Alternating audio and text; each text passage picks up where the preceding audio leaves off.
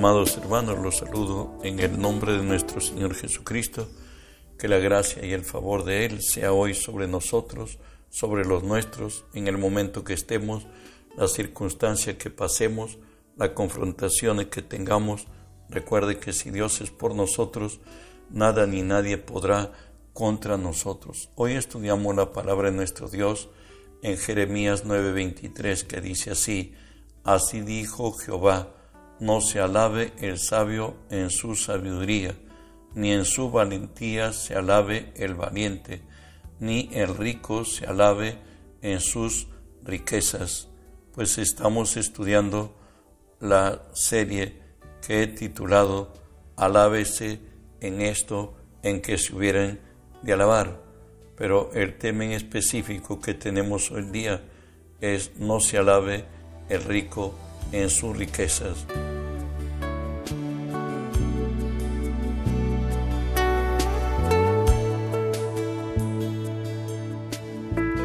Proverbios 23, 4 y 5 nos dice así acerca de ellas, no te afanes por hacerte rico, sé prudente y desiste, ¿por qué has de poner tus ojos en las riquezas, siendo ningunas?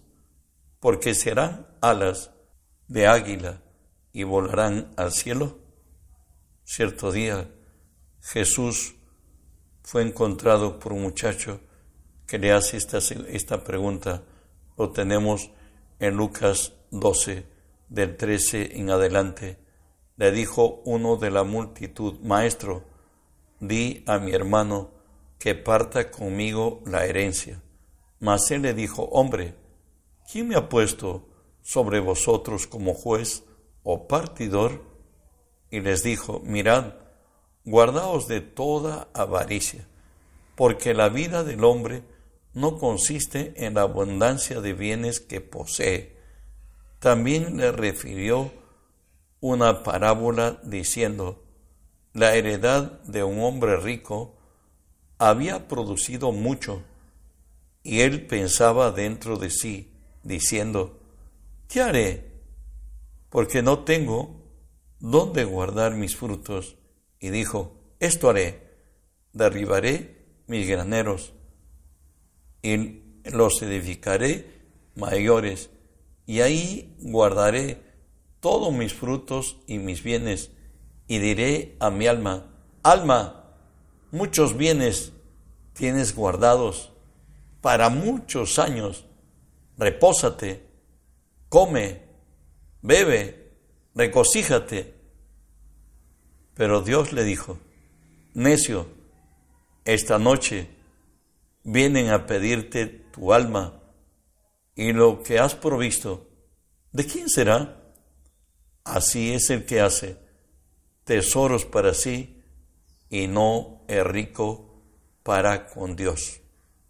Hay gente que cree que son eternos, que todo lo bendecido, la gracia de Dios sobre ellos es para deleites, para placeres, no piensan en Dios no piensan en los que están pasando momentos de crisis, pues de ahí que nos dice la palabra Salmos 39, 6, ciertamente, como una sombra es el hombre, ciertamente, en vano se afanda, amontona riquezas y no sabe quién la recogerá. Recuerden que Salomón fue engrandecido él escribe en Eclesiastés 2, 9 y 10 todo lo que pasó teniendo extrema abundancia y fue engrandecido y aumentado más que todos los que fueron antes de mí en Jerusalén. A más de esto, conservé conmigo mi sabiduría. No negué a mis ojos ninguna cosa que desearan ni aparté mi corazón de placer alguno, porque mi corazón gozó de todo mi trabajo. Esta fue mi parte de toda mi faena. Precisamente, habla más de, de Salomón, la palabra en Primera de Reyes 11. Pero el rey Salomón amó además de la hija de Faraón a muchas extranjeras, a las de Moab, a las de Amón, a las de Edom, a las de Sidón y a las Eteas. Producto de ello fue el ocaso de Salomón, como lo describe Primera de Reyes 11, 4 al 6. Y cuando Salomón era viejo, sus mujeres inclinaron su corazón tras dioses ajenos, y su corazón no era recto con Jehová, su Dios, como el corazón de su padre David, porque Salomón siguió, siguió a Astoret, diosa de los Sidonios, a Milcón, ídolo abominable de los amonitas, e hizo Salomón lo malo ante los ojos de Jehová, y no siguió cumplidamente a Jehová como David, su padre. Continuamos la debacle de Salomón, Primera de Reyes 11, del 7 al 12. Nos dice así, entonces edificó Salomón un lugar alto a Quemos, ídolo abominable de los de Moab, en el monte que está enfrente de Jerusalén, y a Moloch, el ídolo abominable de los hijos de Amón. Así hizo para todas sus mujeres, las cuales quemaban incienso y ofrecían sacrificio a sus dioses y se enojó Jehová contra Salomón, por cuanto su corazón se había apartado de Jehová, Dios de Israel, que se le había parecido dos veces, que le había mandado acerca de esto que no siguiese a los dioses ajenos, mas él no guardó lo que le mandó Jehová, y dijo Jehová a Salomón, por cuanto ha habido esto en ti, y no has guardado mi pacto y mis estatutos que yo te mandé, romperé de ti el reino y lo entregaré a tu siervo. Sin embargo, no lo haré en los días, en tus días, por amor a David tu padre, la romperé de la mano de tu hijo. Fue la causa de no honrar a Dios en la abundancia que le vino mal a Salomón. Y así también nos habla el Salmo 52 del 3 y 7. Escúchelo. Dice, amaste el mal más que el bien, la mentira más que la verdad. Has amado toda suerte de palabras perniciosas engañosa lengua. Por tanto, Dios te destruirá para siempre, te asolará y te arrancará de tu morada y te desarraigará de la tierra de los vivientes. Verán los justos y temerán, se reirán de él diciendo, y aquí el hombre que no puso a Dios por su fortaleza, sino que confió en la multitud de sus riquezas y se mantuvo en su maldad. Por cierto, habla de él Nabucodonosor y habiendo sido advertido el sueño interpretado por Dios a través de Daniel, nos dice el debacle del gran rey Nabucodonosor.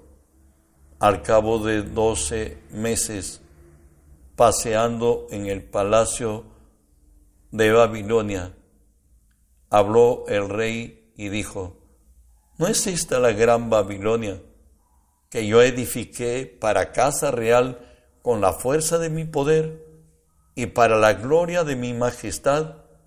Aún estaba la palabra en la boca del rey cuando vino una voz del cielo, a ti se te dice, rey Nabucodonosor, el reino ha sido quitado de ti, y de entre los hombres te arrojarán, y con las bestias del campo será tu habitación, y comerás como los bueyes te apacentarán, y siete tiempos pasarán sobre ti hasta que reconozcas que el Altísimo tiene el dominio, el reino de los hombres, y lo da a quien quiere. En, la misma hora se cumplió la palabra sobre Nabucodonosor, y fue echado de entre los hombres, y comía hierba como los bueyes, y su cuerpo se mojaba con el rocío del cielo, hasta que su pelo creció como plumas de águila, y sus uñas como las uñas de las aves. Bueno, los que quieren enriquecerse, nos dice la palabra, caerán en lazo y tentación, como lo dice así la Escritura, Mateo 6, 24. Ninguno puede servir a dos señores, porque o aborrecerá al uno y amará al otro, o estimará al uno y menospreciará al otro. No podéis servir a Dios y las riquezas. Por cierto, nos habla cuando el hombre rico fue a buscar a Jesús y a decirle qué debo hacer para ser salvo. Finalmente, Jesús le dice que él quiere, si quiere alcanzar la perfección, pues le dijo, anda, vende todo lo que tienes, repártelo a los pobres, niégate a ti mismo, tras tu cruz, trae tu cruz y sígueme. Bueno, él se fue triste y amó más a las riquezas que a Dios. 1 Timoteo 6 nos habla, porque los que quieren enriquecerse caerán en tentación y lazo, en muchas codicias necias y dañosas que hunden a los hombres en destrucción y perdición, porque raíz de todos los males es el amor al dinero, el cual codiciando algunos se extraviaron de la fe y fueron traspasados de muchos dolores. Esto experimentamos en nuestra patria, el Perú, el último lugar donde se gradúan nuestros presidentes parece ser en la cárcel, porque encontraron que se habían corrompido, por cierto, según la Biblia, por amor al dinero, más el juicio de los hombres, ellos saben cómo llevarlos. Lucas 8:14 nos habla de la semilla cuando cae entre espinos, aún cristianos son ahogados, nos dice, la que cayó entre espinos.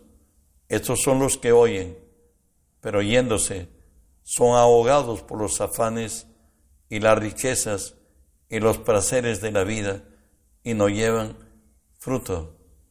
Este llamamiento del joven rico posiblemente era uno de los llamados a ser uno de los seguidores de Cristo, pero él no estuvo dispuesto. Lo que nos dice Marcos 10, del 20 al 24, después de que Jesús le hace la pregunta que él debe vender todo, escúchenlo. Él entonces respondiendo le dijo, Maestro, todo esto lo he guardado desde mi juventud. Entonces Jesús mirándole, le amó y le dijo, una cosa te falta, anda, vende todo lo que tienes y darlo a los pobres, y tendrás tesoro en el cielo, y ven y sígueme, tomando tu cruz. Pero él, afligido por esta palabra, se fue triste, porque tenía muchas posesiones entonces Jesús, mirando alrededor, dijo a sus discípulos, cuán difícilmente entrarán en el reino de Dios los que tienen riquezas. Los discípulos se asombraron de sus palabras, pero Jesús, respondiéndole, volvió a decirles, hijos, cuán difícil le es entrar en el reino de Dios a los que confían en las riquezas. ¿Sabe qué? Lo frágil de confiar en las riquezas lo tenemos aquí en Salmos 30, versos 6 y 7. Y, y dice así la palabra, en mi prosperidad dije yo, no seré jamás conmovido. Pero tú, Jehová, en tu favor me afirmaste como nube fuerte, monte fuerte, escondiste tu rostro y fui turbado. Recuerda que nada tiene el hombre sino aquello que le es dado de lo alto. Recuerda que la bendición de Jehová es la que enriquece y no añade aflicción con ello. De ahí que Salmos 27 y 8 nos dice así, estos confían en carros y aquellos en caballos, mas nosotros, en el nombre de Jehová, nuestro Dios, tendremos memorias. Ellos flaquean y caen, mas nosotros nos levantamos y estamos en pie. Por cierto, Seguimos con la historia del joven rico, pero él afligido, Marcos 10, por esta palabra se fue triste, porque tenía muchas posesiones. Entonces Jesús, mirándole, dijo a sus discípulos, cuán difícil entrarán en el reino de Dios los que tienen riquezas. Dios, en su misericordia, nos libre de poner nuestros ojos en lo que perece, mas nos guíe a mirar fijamente en lo que permanece. Saben, la voluntad de Dios es prosperar a su pueblo. Esto lo dice Génesis 12, 2 y 3. Le dice Dios a Abraham, su siervo, y haré de ti una nación grande y te bendeciré, engrandeceré tu nombre y serás bendición, bendeciré a los que te bendijeren y a los que te maldijeren, maldeciré y serán benditas en ti todas las familias de la tierra, serán benditas en ti todas las familias de la tierra. En Levítico 26, 13, Dios da la razón por qué libertó a Dios de Egipto. Una de las razones, por cierto, él dice, yo soy Jehová vuestro Dios, que os saqué de la tierra de Egipto, para que no fueseis sus siervos, y rompí las coyundas de vuestro yugo, y os he hecho andar con rostro erguido. El Señor creó a los suyos, a los que le pertenecemos, para estar a la cabeza y no a la cola, para estar encima y nunca debajo. Él ha dicho que aunque nuestro, nuestro principio haya sido pequeño, nuestro estado, nuestra posteridad será mayor. De ahí que Dios le dice a Israel que la prosperidad está ligada a cumplir con la palabra de Dios y ser hacedores de ahí que le dice así el Señor, Deuteronomio 28, 8 al 10, Jehová te enviará su bendición sobre tus graneros y sobre todo aquello en que pusieres tu mano, y te bendecirá en la tierra que Jehová tu Dios te da. Te confirmará Jehová por pueblo santo suyo, como te lo ha jurado, cuando guardares los mandamientos de Jehová tu Dios y anduviereis en sus caminos, y verán todos los pueblos de la tierra que el nombre de Jehová es invocado sobre ti y te temerán. Es más todavía, Primera Timoteo 6, 17 y 18 dice así, a los ricos de este siglo.